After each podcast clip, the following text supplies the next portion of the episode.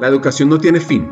No es que leas un libro, apruebes un examen y termines con la educación. Toda la vida, desde el momento en que naces hasta el momento en que mueres, es un proceso de aprendizaje. Ahora, aceptemos el hecho que el aprendizaje es un proceso de por vida para estar al tanto de los cambios. Y la tarea más urgente es enseñar a las personas a aprender, dice Peter Drucker. Y por último, las investigaciones muestran que comienzas a aprender en el útero y continúas aprendiendo hasta el momento en que mueres. Tu cerebro tiene una capacidad de aprendizaje prácticamente ilimitada, lo que convierte cada uno de nosotros, cada ser humano, en un genio en potencia, como dice Michael Help.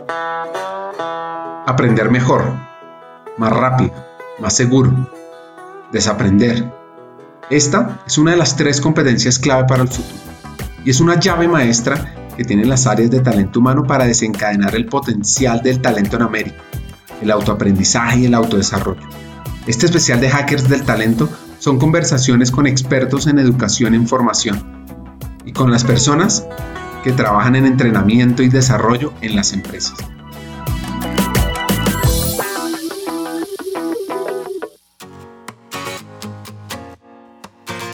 Nuestra invitada de hoy, Marisabel Vázquez, es la líder de formación de Bancolombia. Básicamente, más de 30.000 personas cuentan con su guía para ser líderes de su aprendizaje e impactar a más de 20 millones de clientes. En este episodio aprenderemos sobre tomar como propio el desarrollo, la importancia de la comunicación, por qué es el momento de la formación y cuarto, nosotros servimos la mesa, pero no damos hambre. Ahora, entendamos cómo llegó Marisabel al mundo de formación, los retos actuales que tiene algunos libros que hay que leer. Ahí hay muchos temas, es decir, el aprendizaje cada vez, y si yo hago un recorrido, yo llevo mucho tiempo en el tema de formación, eh, yo llevo 20 años en el banco y desde que llegué al banco me dediqué a los temas de formación, yo venía de ser comunicadora eh, social, de hacer comunicaciones en una empresa distinta a Bancolombia, y cuando tuve la oportunidad de, de llegar a Bancolombia y hacer, y hacer formación, pues me abrió otra ventana, me abrió otras posibilidades, que posiblemente uno como comunicador nunca ve, y es la posibilidad de ver la, la, comunicación como una palanca para la formación. Y ha sido un ejercicio de ir aprendiendo año a año, o sea, ha sido muy distinto el camino. Hoy estamos llenos de posibilidades, hoy hay retos, hay, hoy, hoy es el momento, yo le digo mucho a mi equipo, este es el momento de la formación, o sea, nunca habíamos tenido un, camino tan expedito como el momento que estamos viviendo hoy, por todas las circunstancias, por todas las evoluciones, por todos los retos que se están presentando hoy en el mundo laboral.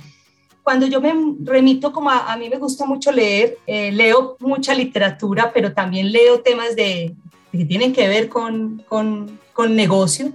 Eh, encontré hace poco un autor que me gusta mucho que se llama Álvaro González Alorda, no sé si tú lo has oído hablar, míralo ahí, no sé qué tanto se ve, míralo. Tiene hoy dos libros, uno que se llama Cabeza, Corazón y Manos y otro que se llama The, Talking Manager. Y son dos temas que me gustan mucho, es porque hoy el gran reto que tenemos en la formación, a diferencia posiblemente de algunos años donde el reto estaba en más cómo convenzo a las compañías de que la formación es importante, de que tenemos que establecer mecanismos de formación, de que a la gente hay que entregarle herramientas de formación. Hoy el reto está en que la gente nos consuma, es decir, en que la gente tome como propio el desarrollo y al tomar como propio el desarrollo, pues vaya y consuma lo que equipos, por ejemplo, como el nuestro, le entregan para poder lograr un fin determinado. Entonces, eso lo encontrás en, en cabeza, corazón y manos. Es todo el ejercicio de autodesarrollo, es toda la responsabilidad que se tiene con el desarrollo. Eh, ahí se aborda todo lo que tiene que ver con cuando yo voy a un programa, él lo, él lo, dice, sellos de formación, es decir, la gente va pasando por la vida poniéndole sellos a un pasaporte formativo, pero en realidad que tanta aplicación y ahí hay un reto. Y cuando hablamos de Talking Manager, hablamos sobre todo de la conversación en el liderazgo. Y creo que también ha sido un ejercicio que he venido aprendiendo a partir de los años y de la importancia de la habilidad conversacional y por tanto de la comunicación. Entonces esos dos libros me parecen muy interesantes. También leí hace poco el de, seguramente tú lo viste, el de, el de Netflix, el de Aquí no hay reglas, porque de alguna manera te da pistas de cómo se está gestionando la gestión humana o el talento en compañías posiblemente que tienen grandes retos similares a los nuestros y es retener o fidelizar un talento que es muy difícil de fidelizar, buscar gente o las rock stars, como hablan ellos en, en el libro, tratar de encontrar esos rockstar, cómo elevar el conocimiento de esos rockstar. Entonces creo que también hay unos elementos muy interesantes que nos muestran muchos elementos para el tema de, de formación y hay otro que, que pues que lo, lo, veía sobre todo muy asociado a la pandemia, que es Ikigai, y es porque en últimas con la pandemia aprendimos que uno de los temas más complejos que nosotros hemos abordado es, listo, la gente cómo le manejamos las emociones, listo, a la gente cómo hacemos para que un líder sea cercano con su equipo cuando está a la distancia, cuando tiene que hacerlo a través de un computador. Y cuando tú empiezas a mirar y a ver los estudios de McKinsey y de muchas otras consultoras, encuentras que hay un elemento que ha salido y es que lo más importante para poder pasar la incertidumbre es tener un propósito claro y es más un propósito personal. Y eso habla Ikigai, ¿cierto? Es cuál es tu propósito, qué es lo que quieres hacer en la vida. Porque cuando yo tengo un propósito soy capaz de sortear los mares más fuertes que puedan existir porque yo tengo una una, perspectiva y una esperanza que más allá hay algo de lo que yo estoy buscando y que eso posiblemente lo que, lo que se está presentando será transitorio. Entonces ahí hay como algunos de esos autores, me gusta Mario Alonso Puig, seguramente tú también lo has oído, o sea, me gustan muchos de, esos, de estos autores que, que me ayudan posiblemente a entender un poquitico más el mundo al que nos estamos enfrentando. Aparte pues de las biografías que también son, que son, también dejan grandes mensajes que también sirven mucho en este ejercicio de la formación. ¿Cuál es el reto hoy en Bancolombia en temas de aprendizaje y formación? Nosotros hoy tenemos un reto grande y nada más esta mañana lo, lo, hablaba en otro conversatorio, es todo el tema del upskilling y el reskilling. Es decir, nosotros hoy estamos en el momento en el que tenemos que empezar a trabajar en la evolución de los perfiles de la gente para lograr la sostenibilidad. Y no es la sostenibilidad solamente de las compañías, es la sostenibilidad de la gente, de los empleados. Yo siempre lo digo, la sostenibilidad no está ni siquiera en el que lleva como yo 20 años en el banco, el reto también lo tengo yo, lo tienen quienes están entrando hoy a las compañías, quienes tienen un año, o sea, el reto está en que el mundo está cambiando, en que cada vez más compañías están volviendo a barajar sus cartas y tomando decisiones distintas, están haciendo rediseños organizacionales, se están enfrentando a la disrupción.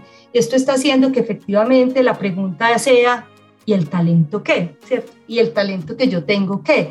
Uno generalmente no puede reorientar una compañía y decir, listo, yo ya voy a, voy a volver a empezar, voy a, esta gente chao y voy a volver a traer. No, ahí hay una responsabilidad social, hay un ejercicio pues mucho más incluso reputacional, donde específicamente tienes que pensar el talento, qué vas a hacer con ese talento. En un estudio que leíamos hace poco, que hacía una consultora, decía que el 76% de, las, 76 de esas compañías que hoy están haciendo esos cambios ven la necesidad de implementar acciones internas. Eso es muy bueno, eso quiere decir que las compañías se están preocupando y por eso yo digo que hoy es el momento de la formación por ese ejercicio de reskilling. Entonces esa es una de las grandes tendencias es poder identificar hacia dónde va el mundo, hacia dónde va la compañía, cuál es ese sueño que se está, que se está gestando en la compañía para yo poder determinar cuál es esa planeación de talento, es decir, hacia dónde tengo que modificar el talento, porque no es modificarlo por lo que yo leo en un libro o por lo que veo, porque si efectivamente eso no se engancha con la estrategia, pues no logré tampoco tener nada. Tendría gente que efectivamente está viendo una posibilidad, pero incluso que muy posiblemente se vaya a la organización porque pues sí, muy rico, me enseñaron a ser analítico, aquí nadie hace analítica, pero yo me, me, me, volví muy atractivo para otras compañías. Entonces creo que ahí hay un reto grandísimo frente al tema del upskilling y reskilling. Hay otro tema muy grande y es el tema de la experiencia aprendizaje. Creo que la pandemia nos impactó en gran medida. Eh, creo que nosotros, eh, posiblemente en Colombia, somos unos apasionados de la presencialidad. La virtualidad la veíamos y la mirábamos de manera posiblemente no tan, tan apetitosa. Y la pandemia nos obligó no solamente a que el estudiante o el participante o el empleado viera la formación virtual por otro lado, sino que además áreas de formación como las nuestras empezáramos a pensar la virtualidad distinta, ¿cierto? Empezáramos a, a desmontar la virtualidad que es únicamente a sincronía, donde hay una sensación de abandono del, estudiante, donde posiblemente la experiencia no había sido tan buena y, no la, y tenemos que voltearla a una experiencia que es incluso más rica que la presencialidad, donde hay mayor responsabilidad por parte de quien está al otro lado de la pantalla y donde el, donde el facilitador se vuelve un mentor, de donde el rol incluso del, del, profesor, del, del, facilitador, del entrenador se vuelve distinto porque es un ejercicio mucho más de acompañamiento. Entonces ahí en ese ejercicio de esa experiencia de aprendizaje tenemos grandes retos, o sea, todavía nos falta por explorar yo siempre le digo a mi equipo, la gente nos ha comprado la virtualidad, pero porque sabe que en el fondo no podemos ir presenciales, pero siempre hay la esperanza de algún día vamos a volver presenciales. Y yo te voy a decir, nosotros teníamos una estrategia en el banco donde podría estar más o menos 70% presencial y 30% virtual. Y lo volteamos. Es decir, hoy estamos más o menos un 70, un 70, 30, pero el 70% es virtual. Y así nos vamos a quedar. Para la gente es impactante, pero creo que el ejercicio se ha hecho bien. Hemos hecho grandes esfuerzos en recursos, pues a ti te tenemos incluso en algunas de nuestras estrategias, donde tú ves que incluso la manera en la que entregamos, en las diferentes etapas en las que entregamos, pues tienen eh, elementos diferentes para enganchar todavía más a la gente con un ejercicio que tiene que ver mucho con un reto que tenemos nosotros como áreas de formación y es, y se lo digo mucho al equipo, es nosotros servimos la mesa, pero no damos hambre. El reto nuestro es que la comida tiene que ser exquisita y tiene que ser la mejor, la pertinente, la que no le va a hacer daño a la gente y la que en últimas es la que la gente necesita. Yo siempre le digo a la gente del banco, coma lo que yo le sirvo, que eso es para ir a mis universos. Es decir, yo tengo claro que ni lo voy a engordar de harina, ni le voy a poner azúcar, ni le voy a poner nada. Yo lo voy a mantener bien pero, la, pero la, la, decisión de comer en últimas es del participante. Entonces ahí hay un reto grande frente a cómo entregamos para que sea tan apetitoso, la, en el caso nuestro, la presencialidad y la virtualidad. Ahora, una de las preguntas es, ¿deberíamos virtualizar toda la formación? No, yo no me iría a los extremos, es decir, yo creo que todavía sigue siendo necesario y algunos temas hay que tocarse presencialmente. Es decir, nosotros todavía vemos que hay algunos temas que hay una necesidad en la presencialidad. Es decir, por más que logremos y la gente, incluso cuando terminamos un entrenamiento, nosotros hacíamos entrenamientos a equipo comercial presenciales y hoy las hacemos virtuales. Hay algunos de ellos que van a quedar un 70% virtual y un 30% presencial. Eso son unas ganancias inmensas en términos de eficiencias, en términos de eficiencias de tiempo y en eficiencias económicas, pero ese 30% no lo hacemos simplemente porque hay que pesar de la gente, hay que traerla. No, es que hay temas que hay que dar. Tú como le enseñas a un cajero a detectar billetes falsos, si no tocas el billete, ¿cierto? Si no ves el billete, si no, si no tienes la posibilidad de efectivamente, por ejemplo, dólares. Detectar un billete falso de dólar tiene muchos elementos el, papel, la, la, textura, los ciertos, ciertos eh, sellos, o sea, ciertos elementos que todavía se hacen muy complejo. Yo sé que la virtualidad va a ir desarrollando cada vez más, ¿cierto? Hoy, por ejemplo, podemos que a través de la realidad virtual un comercial vea su oficina, y, y, atienda a clientes desde ahí, es decir, sea capaz de simular un cliente que llega y un cliente que le hace una serie de preguntas. O sea, podemos hacer muchas cosas, pero creo que todavía esa interacción persona a persona le hace mucha falta a la gente. Es decir, todavía ahí hay elementos a, a seguir trabajando para poder ganar. Entonces, yo no me diría que terminaríamos 100% virtuales, no. Eh, yo creo que todavía hay espacios de presencialidad. Incluso lo que nosotros hemos vendido mucho a la gente y hemos tratado de venderlo mucho a la gente es, esto en últimas es presencialidad, o sea, tú estás allá y yo estoy aquí, pero estamos hablando al mismo tiempo. Una de las conclusiones que puede sacar uno es cómo generamos modelos de aprendizaje híbridos o blended que combinan lo mejor de lo presencial y lo mejor de lo virtual. Lo que en Banza llamamos el modelo de aprendizaje 10K. Y una de esas K es la comunicación de impacto. Y esto cree Marisabel Vázquez. Es increíble, o sea, yo incluso cuando hablo con las universidades les digo, ustedes no saben la brecha tan grande comunicacional que la gente tiene. Yo digo, a uno no le deberían dar comunicaciones solamente a quienes estudiamos comunicación social. El tema comunicacional debería ser transversal a cualquiera de las carreras que existan. ¿Por qué? Porque es como la gran brecha y la gran tara que trae la gente. Si tú no tienes una buena habilidad social, si no y ahí está la comunicación, pues en última no terminas teniendo nada. O sea, y yo tengo hoy equipos técnicos muy buenos, fantásticos con ideas fantásticas que su gran problema es no saben vender una idea. No la saben vender, no la saben argumentar. Cuando un vicepresidente les hace una pregunta, se les, les tumba todo el discurso porque efectivamente no hay esa capacidad que es muy difícil. Incluso yo le digo mucho a las, a las universidades, usted tiene cinco años para desarrollarla. Yo tengo tres meses, o sea, si, si, usted no la desarrolla en cinco años, pues para mí desarrollarla en tres meses es muy difícil. Entonces sí, ahí hay un tema muy, muy importante, que es una brecha que, pues sí, creo que con estas nuevas generaciones que son mucho más digitales, menos expuestas, mucho más del chat, va a ser todavía más complejo poder lograr como esa habilidad, que en última siempre va a existir porque siempre vas a tener que vender y siempre vas a tener que hacer un ejercicio de venta de ideas en donde estés. Es decir, hoy, hoy, hoy lo, lo vemos y es, es increíble. Nosotros en una de las escuelas que tenemos, que, que, lo, que la denominamos que es una escuela para desarrollar, para hacer reskilling y hacemos como el desarrollo de, de ciertas competencias, te voy a decir que la mayor cantidad de personas que tenemos ahí son las personas de tecnología. ¿Por qué? Porque ya entendieron y uno podría decir, pero ¿por qué los de tecnología, si los de tecnología están hechos? Es decir, los de tecnología se lo están peleando el mercado. Ellos ya se dieron cuenta que si ellos no tienen un equilibrio entre la competencia blanda y la dura, no tienen nada.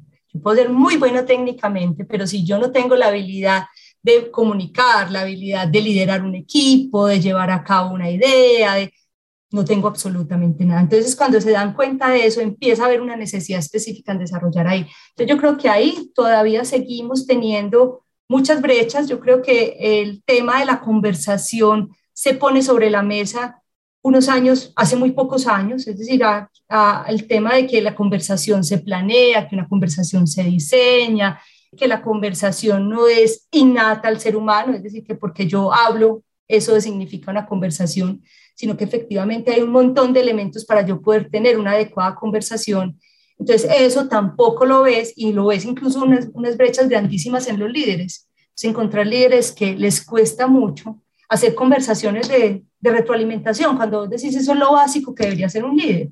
Pero claro, es porque la conversación no ha estado en su ADN y retomarla. Entonces creo que ahí hay unos retos muy, muy grandes en ese, en ese sentido. Lo mejor de entrevistarlos en los podcasts es aprender de los demás, de sus historias y de su evolución. Así que, ¿cuáles son los consejos que nos deja esta hacker del aprendizaje? Pues incluso cuando veía esa pregunta yo me ponía a pensar, creo que hay, hay, hay, como, hay como dos consejos. Hay un consejo que siempre le, me dieron a mí cuando empecé a trabajar y no empecé en el banco, sino que empecé a hacer mis prácticas y empecé haciendo radio. O sea, yo empecé trabajando en radio, o sea, em, he dado una vuelta grande a, lo que ha sido mi trayectoria pero siempre era si lo que haces te gusta, la vida es más divertida. Entonces, claro, yo todo lo que he hecho, me lo, en últimas me lo he disfrutado, me encanta mi trabajo. Mucha gente me dice, María, 20 años en formación. Yo les digo, pero ningún día ha sido igual. Es más, muchas veces digo, qué bueno que este banco parara por lo menos un mes para yo poder eh, organizar mi casa y volver efectivamente a seguir. Entonces ahí hay uno y hay otro que escuchaba hace poco y que tiene que ver mucho con la manera, cómo ha cambiado, evolucionado la manera de comunicarnos y como esos elementos en los que en últimas debemos trabajar. Y era usted siempre debe tener en cuenta cuando vaya a, exponer algo, a vender algo, que tenga historias para repetir, frases para recordar y datos para creer. Entonces yo digo, claro, claro, una historia siempre se queda, es decir, a ti te, queda, te cuentan una historia y siempre te queda, una frase, claro, también te queda y te llama la atención y los datos que son fundamentales y más a nosotros en un banco y lo ponía a prueba un día en un comité en el que tenía que estar porque era un comité de, de gastos y les ponía un ejemplo frente a un presupuesto que necesitaba de si ustedes no me dan, pues el árbol que el, el, el, bosque que he venido sembrando se me va a morir. Demen por lo menos un poquito de agua para yo regar las maticas y que no se me mueran. Y ya ahí les daba los datos y, y me gané el presupuesto. Entonces ahí uno se da cuenta donde sí, efectivamente sí.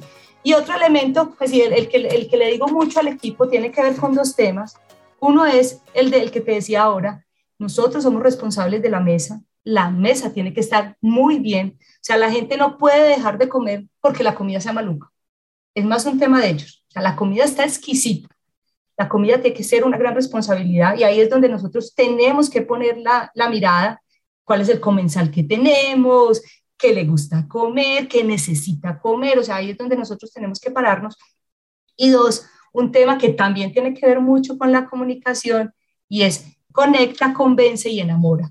Yo siempre le digo a ellos cuando se, cuando se paren a vender una idea a un vicepresidente, a un director, es conéctese, es decir, trate de conectarse con eso, convénzalo y enamórelo. Que si lo logramos ahí, pues ya, ya ahí tenemos para adelante. Esos es como los, los dos consejos que sobre todo le doy a mi. Para ir cerrando este episodio. Es el momento nuestro, hay un reto grande. Nosotros hoy estamos trabajando por el reto de los autos. Nosotros no tenemos los autos tan desarrollados, la autogestión, la autoformación, el autoconocimiento, la autocrítica. Es decir, eso, esa es una habilidad que no todo el mundo tiene desarrollada, que tenemos que empezar a desarrollar porque tenemos un reto grandísimo. Yo lo digo mucho en el banco, la velocidad de los cambios, la cantidad de temas que salen, por más esfuerzos que nosotros desde formación hagamos, no vamos a alcanzar a traer todo ese conocimiento. Si la gente no solita no busca, no indaga, no lee, no estudia, pues no vamos a lograr tener el talento que requerimos. Entonces creo que ahí hay un reto grande. Hay una frase que a mí me, me parece muy interesante y es que la formación es una decisión organizacional, pero el aprendizaje es una elección personal.